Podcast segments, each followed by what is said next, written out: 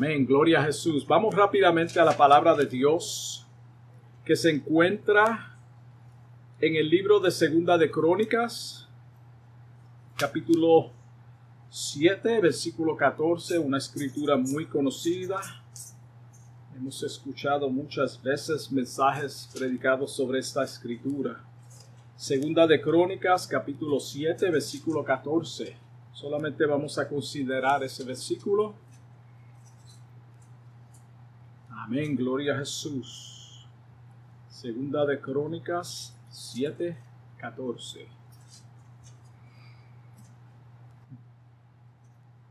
La palabra de Dios lee en el nombre del Padre, del Hijo y del Espíritu Santo.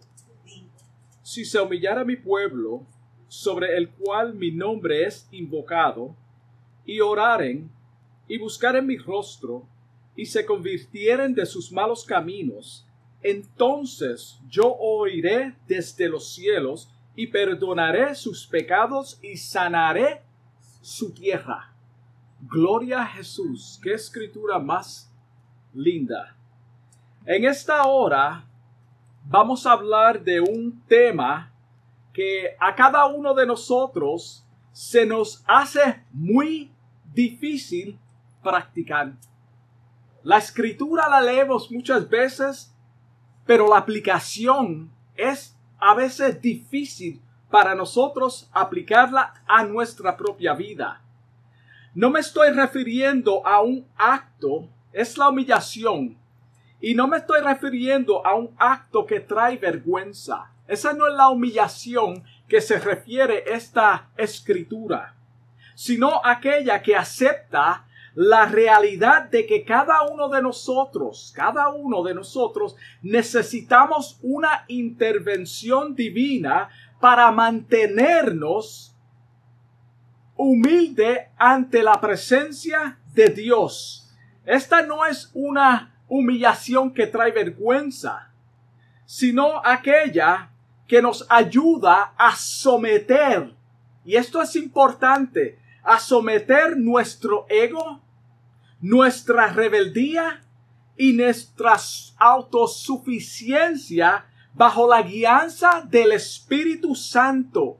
Esta es la humillación de la cual vamos a estar hablando en esta hora. Y el tema del mensaje es humíllate ante la poderosa mano de Dios. Humíllate ante la poderosa mano de Dios.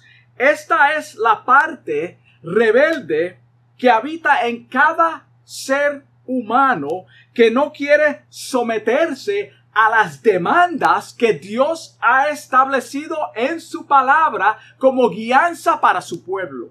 Esta es la cual vamos a estar hablando. El versículo de apertura es una promesa antigua que Dios hizo a su pueblo judío y tenemos que dejar eso establecido desde el principio. Esta escritura fue escrita para el pueblo judío en un momento específico en la historia de la cual se escribió.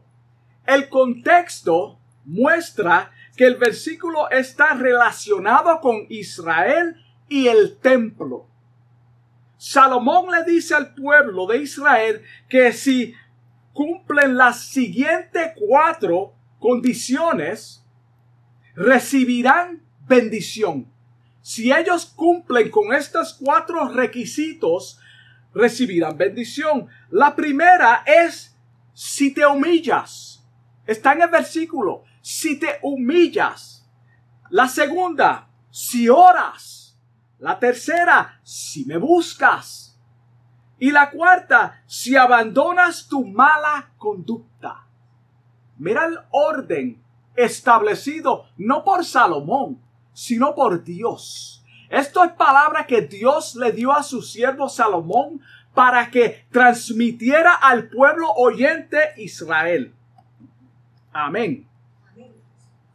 Date cuenta que el versículo 14 en ningún momento dice si se humillare todo el mundo. En ningún momento dice eso. No dice si se humillare todo el mundo. No dice si se humillare los líderes. Tampoco dice eso de la iglesia. Eso no es lo que dice el versículo. Tampoco dice si se humillare los pecadores. El versículo está claro. Si alguien lo encuentra, que me lo diga. Dice claramente, si se humillare quién? Mi pueblo. Si se humillare mi pueblo. Si se humillare mi pueblo. Santiago 4.10 dice. Santiago 4.10 dice. Humillaos delante del Señor y Él os exaltará. Humillaos delante del Señor y Él os exaltará. La pregunta es, ¿quiénes son o quiénes componen el pueblo de Dios? ¿Quiénes son los que componen el pueblo de Dios? De acuerdo a Primera de Pedro, capítulo 2, versículo 10, tú y yo que hemos nacido de nuevo, somos el pueblo de Dios. Nosotros somos el pueblo de Dios. Mira cómo dice ese versículo. Pues vosotros en otro tiempo, cuando no éramos cristianos, cuando no habíamos nacido de nuevo, antes de nosotros ser llenos con el Espíritu Santo y sellado, no éramos pueblo. Pero ahora sois pueblo de Dios ahora sí sois pueblo de Dios, que en otro tiempo no habíais recibido misericordia, pero ahora habéis recibido misericordia. Date cuenta que en un tiempo la misericordia de Dios no estaba aplicada y ahora sí. La misericordia aquí de la que se está refiriendo es la justificación mencionada en Romanos capítulo 5 versículo 1, que nos ha sido atribuida a nosotros. Esa es la misericordia que está hablando. Y la humillación se refiere al acto de inclinar o doblar una parte del cuerpo como la cabeza, las rodillas en sumisión. Eso es lo que está refiriéndose el versículo. Primera de Pedro, capítulo 5, versículo 6 dice, humillaos bajo la poderosa mano de quién? De Dios. Humillaos bajo la poderosa mano de Dios. ¿Para qué? Para que Él os exalte cuando fuera tiempo. Cuando vamos a la palabra de Dios, en Filipenses capítulo 2, versículo 5, el apóstol Pablo nos da un mandato de parte de Dios. Mira cómo dice, haya pues, se tiene que encontrar esto en el nacido de nuevo. Esto tiene que habitar en ti si tú has nacido de nuevo.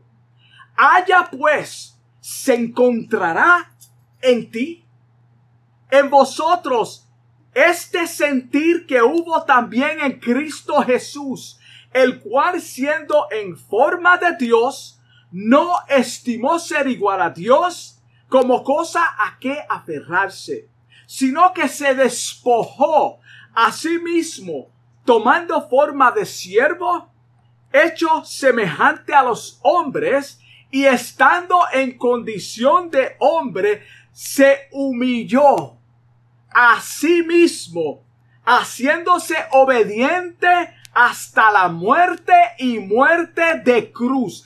Jesucristo en su humanidad se humilló. Jesucristo se postró. Jesucristo bajó el rostro, se inclinó y dobló rodillas ante el Padre en su misión. Él se humilló.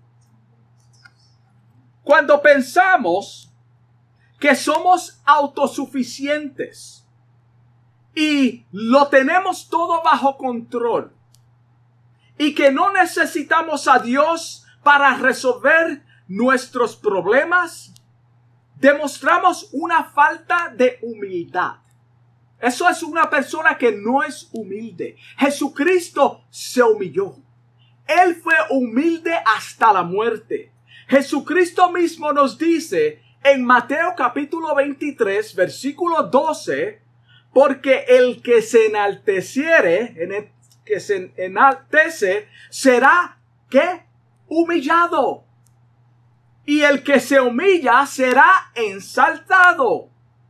Nuestro Señor Jesucristo, Él quiere remover todo orgullo, y rebeldía que hay en cada uno de nosotros, no para abochornarnos, sino para que nos parezcamos más a Él cada día. Ese es el propósito. Segunda de Corintios, capítulo 3, versículo 18, nos dice, así que todos nosotros, a quienes nos ha sido quitado el velo. ¿El velo de qué? De la mentira del enemigo, de la mentira del mundo. A nosotros que Cristo nos quitó el velo, podemos ver y reflejar la gloria del Señor, quien es espíritu. Nos hace más y más parecidos a Él a medida que somos transformados a su gloriosa imagen. Wow, eso es poderoso. Nos vamos siendo, nos somos transformados a su imagen. La única forma que tú y yo podemos parecernos a Jesús es a través de una entrega total. Esta es una postura positiva que reconoce y acepta a un ser superior, el cual merece todo honor y toda gloria. Cuando nosotros nos negamos a nosotros mismos y entendemos que hay un ser superior, el cual quiere que nos parezcamos a Él, entonces nosotros podemos parecernos a Él. El versículo de apertura casi siempre lo usamos cuando hay desenfreno y caos en la sociedad. Rápidamente todo el mundo comienza a clamar. Y este versículo es citado. En el capítulo 6, versículo 2 de Crónica, Salomón se dirige a, la asamblea de Israel o israelita después que termina la construcción del templo. En aquel tiempo, el templo era con el propósito de sacrificios a Jehová y para que los hombres tuvieran un lugar donde pudieran encontrarse con el Señor para que lo adoraran. Después que Salomón terminó de construir la casa de Jehová, él ora a Dios, se presenta a Jehová Dios para presentar y dedicar esta casa como lugar de adoración. En su oración, él reconoce y señala los pecados de Israel y le advierte al pueblo que si se someten nuevamente, o que si, perdón, que si volvieran nuevamente a los ídolos o se tornaran nuevamente a los ídolos, Dios los castigaría por sus transgresiones a través de la hambruna, las plagas, langostas o a través de la cautividad. Esto era como un orden ¿Qué iba a acontecer si se tornaran a los ídolos falsos? Sabemos que de vez en cuando, cuando tú lees el Viejo Testamento, de vez en cuando Dios podía enviar juicio a través de estas cosas mencionadas. So él los usaba para traer nuevamente al pueblo, para que ellos reconocieran la suprema, la the supreme God, un Dios supremo. Ninguno de esos dos castigos suena agradable, pero es lo que Dios usaría para que el pueblo se vuelva o se torne a Él. Este era, este Esto es lo que Dios usaba. Esto no suena justo para nosotros. Pero es Dios trayendo al pueblo a sus rodillas. En Deuteronomio 28 lo confirma. Ahí tú puedes, puedes leer detenidamente lo que Dios dijo a este pueblo específicamente cuando ellos desobedecían. Después que señala el castigo y las consecuencias por sus pecados, les da una esperanza porque sabía que tarde o temprano iban a fallar, igual que cada uno de nosotros. Hay consecuencias por nuestras acciones pecaminosas, pero en todo esto Dios es misericordioso. Él espera que nosotros nos arrepintamos, que nos tornemos a Él, que reconozcamos que hemos fallado. Les dice que si se, se humillan de todo corazón y se apartan de sus maldades, Él escucharía sus oraciones y perdonará sus pecados. Los perdonaría. Pero es cuando reconocieran sus maldades a través de un verdadero arrepentimiento. No hay perdón hasta que la persona reconoce íntimamente que ha fallado a un Dios perfecto, que es santo. Es la única forma que el hombre es perdonado. En Segunda de Crónicas, capítulo 7, versículo 12, Dios se le apareció a Salomón de noche, de noche, y le dijo, yo he oído tu oración. Yo he oído tu oración. Wow. Y he elegido para mí este lugar por casa de sacrificio. Yo apruebo esto específicamente como casa de sacrificio.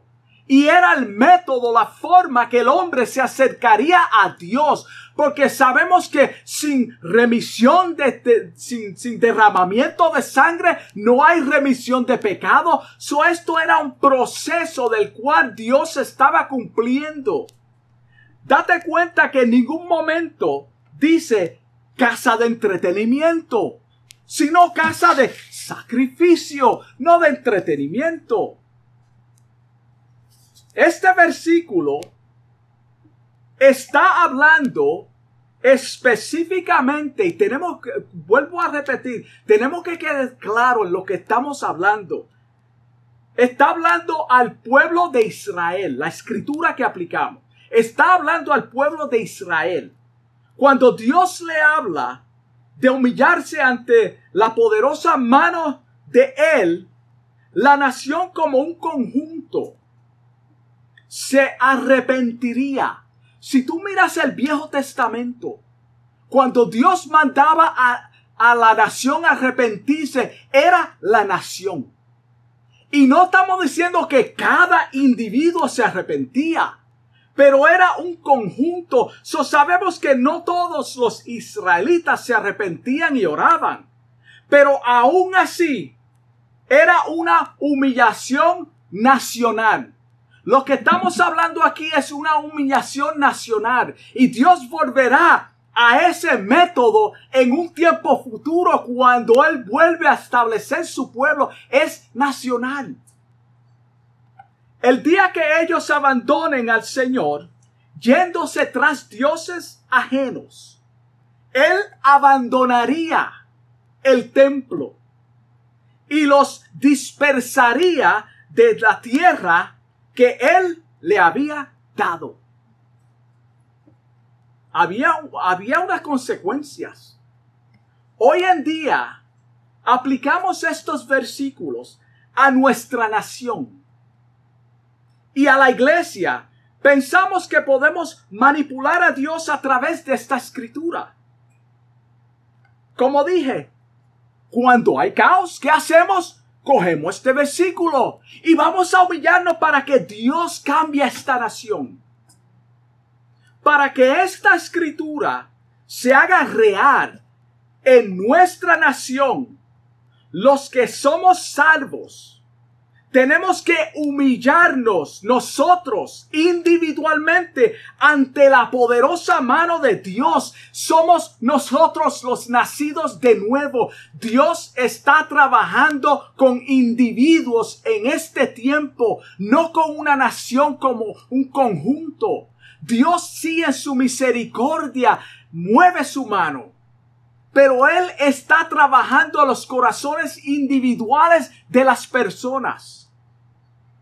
En vez de estar señalando nuestras faltas y peleando entre nosotros mismos, tenemos que humillarnos como un solo cuerpo, tal como enseña Primera de Corintios capítulo 12 versículo 12. En adelante. Y levantar un clamor sincero para que Jesucristo, Jesucristo sea reflejado en el mundo y a través de nosotros y que los que no lo conocen sean alcanzados a través del Evangelio individualmente. Que Dios salve a las almas individualmente. Nos toca a nosotros, a cada uno de nosotros que hemos nacido de nuevo, a los creyentes, Orar por los gobiernos. Sí, tenemos que orar por ellos. Aunque estés en desacuerdo con ellos, aunque no te caigan bien. Pero es bíblico, tenemos que orar por ello. Primera de Timoteo capítulo 2 versículo 1. Mira cómo dice, exhorto, exhorto el apóstol Pablo, ante todo, a que se hagan rogativas, oraciones, peticiones y acciones de gracias por todos los hombres. Date cuenta que es individualmente que Dios quiere alcanzar hoy en día la humanidad. Segundo, por los reyes y por todos los que están en eminencia, en autoridad, en posiciones de liderazgo. Que oremos por ella, por ellos. ¿Para qué? Para que vivamos quieta y responsa y reposadamente en toda piedad y honestidad. Mira la diferencia. No te cae bien, pero ora por él, por ella. Eso es lo que manda la palabra de Dios. Yo estoy orando por personas que yo sé que no me caen bien. Yo no le caigo bien, pero oro por ellos. El verdadero quebranto que produce una verdadera humillación es cuando el Espíritu de Dios, el Espíritu Santo, porque no está en nosotros el perdón, no está en nosotros el humillarse. Nosotros por naturaleza, naturaleza, aunque te duela, aunque tú no lo aceptes, somos orgullosos. No queremos humillarnos. Si tú me la haces, tú me la pagas. Así somos. Yo estoy cansado de que me cojan de zángano. Perdona la expresión. Así somos la humanidad. Nosotros somos reverde por naturaleza. Es el Espíritu Santo que trae convicción de pecado a nuestra vida y remueve toda autosuficiencia. Es el Espíritu Santo, no somos nosotros, no es por la educación, no es por leer libros que apelan a, tu corazón y te dice que cambie exteriormente. No, es a través de la transformación que viene a través del Espíritu Santo de Dios cuando entra en la vida del ser humano y comienza a sacar todas estas cosas para que nosotros nos humillemos ante la poderosa mano de Dios. Luego produce en nosotros, en cada uno de nosotros, un ardiente anhelo de servir al Señor de todo corazón. Eso es lo que hace. Lamentablemente, no queremos rendirnos completamente a Él. Por eso el Señor tiene que usar ciertas cosas, ciertos medios para mantenernos humildes, humildes con el fin de alcanzarnos y que nos parezcamos más a Él. Hay cosas desagradables que suceden a los cristianos, pero es el método que Dios usa para humillar a esa persona. No la humillación de bochorno, como dijimos, de vergüenza, sino para que doble rodillas. En segunda de Corintios, capítulo 12, versículo 7, vemos que Dios humilló al apóstol Pablo para que no se enorgulleciera de sí mismo o en sí mismo. Dice, para que la grandeza de las, de las revelaciones no me exaltasen demasiadamente. Otra palabra, el orgullo. Me fue dado un aguijón en mi carne, un mensajero de Satanás que me bofeté. ¿Cuál era el propósito de esto? Ahí lo dice, para que no me enalteciere demasiadamente. Ahí está escrito. Proverbios 16, versículo 18 dice, antes del quebrantamiento es la soberbia. Es la soberbia. Y antes de la caída, la altivez de espíritu. Hermano, tenemos que tener cuidado el versículo 19, mejor es humillar el espíritu con los humildes que repartir despojos con los soberbios. Es mejor humillarnos. Muchas veces Dios pone a individuos, pueblos y naciones en situaciones para, para que miremos al cielo, para que miremos al cielo y clamemos a Él de todo corazón. De todo corazón. Si no lo hace de esta manera, muchos permaneceríamos en nuestro orgullo. Si no lo hace así, nosotros podemos hacer como el apóstol Pablo, que se enorgullecía. Por eso necesitamos ser quebrantados. Es necesario para que nos humillemos ante la poderosa mano de Dios. La, advertencia, en Segunda de Crónicas era con el propósito de reconocer a Dios como un ser superior.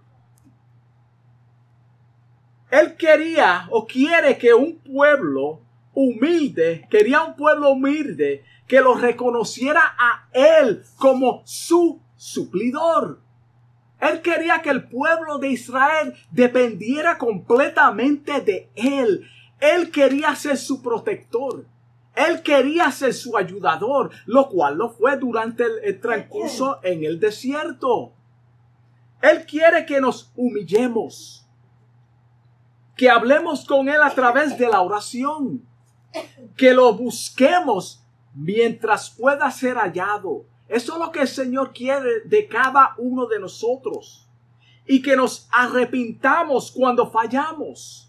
Todos vamos a fallar. Si la iglesia profesante de hoy, de este tiempo,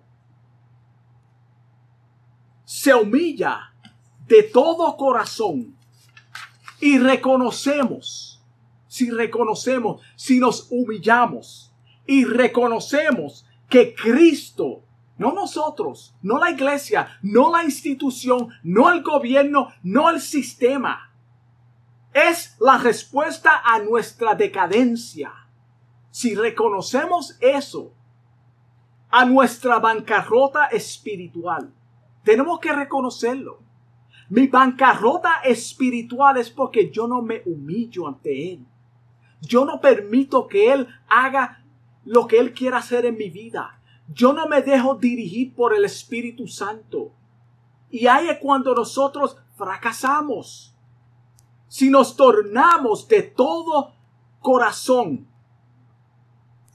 y dejamos los pensamientos en contra de nuestro prójimo, esos pensamientos malos, y de nuestros malos caminos, entonces Dios, podemos aplicar esto a nosotros entonces Dios sanará individualmente, que quede claro. Aquello fue nacional para el pueblo judío, a nosotros es tú y yo tenemos que alcanzar a un mundo que está perdido. El gobierno está perdido. Las instituciones escolares están perdidas. Hay personas cristianas en esas posiciones que hemos mencionado. Pero es tú y yo, somos tú y yo, individualmente. Dios sanará individualmente nuestros corazones. Dios sanará nuestros corazones de la miseria, el odio y la división que existe hoy en día aún dentro de lo eclesiástico. Cuando nosotros reconocemos, doblamos nuestras rodillas, olvídate de todo y reconoce que hay un ser superior un ser que creó el mundo, un ser que nos creó a nosotros, que envió a su Hijo al mundo para que tú y yo fuésemos salvos. Dejó el Espíritu Santo para ayuda de nosotros, que nos guiara a cumplir esta escritura, que nos humillemos ante su poderosa mano. Entonces Dios sanará nuestros corazones. Nuestros corazones y con esto concluyo. La solución a una vida próspera, y no estoy hablando materialmente, no estamos inclinándonos a la prosperidad económica, no predicamos eso, sino a lo espiritual, a la prosperidad espiritual. una vida feliz en Cristo Jesús cuando somos humillados ante Él de todo corazón, seremos sanos, seremos salvos, estaremos en victoria, veremos diferente a nuestro alrededor, las personas diferentes a nuestro alrededor. No hay otra manera, no hay otra manera. Tenemos que reconocerlo a Él. antes de que sea demasiado tarde. Él te ama, Él me ama a mí, Él ama a la humanidad. Pero Él quiere que cada uno de nosotros nos humillemos, doblemos rodilla, pidamos perdón por nuestros pecados, pidamos por nuestros gobiernos, que Dios salve a la humanidad que Dios salve entre medio del gobierno a personas que están tomando decisiones a nuestro favor. Tenemos que orar por ellos. So tenemos que rendirnos ante la poderosa mano de Dios. Vamos a orar. Amado Dios, gracias Padre por este mensaje que tú me has dado, Señor. Gracias por tu amor, por tu misericordia, Padre. Te pido en el nombre de Jesús que tú alcances, Señor, alguna vida a través de este mensaje, Señor. Que podamos aprender, Señor, a humillarnos sinceramente ante tu presencia, Padre. Y que tú alcances, Señor, alcanza las vidas, Señor. Sálvalos, Padre, para que podamos vivir tranquilos y en paz, Señor. Te doy gracias en el nombre de Jesús. Amén.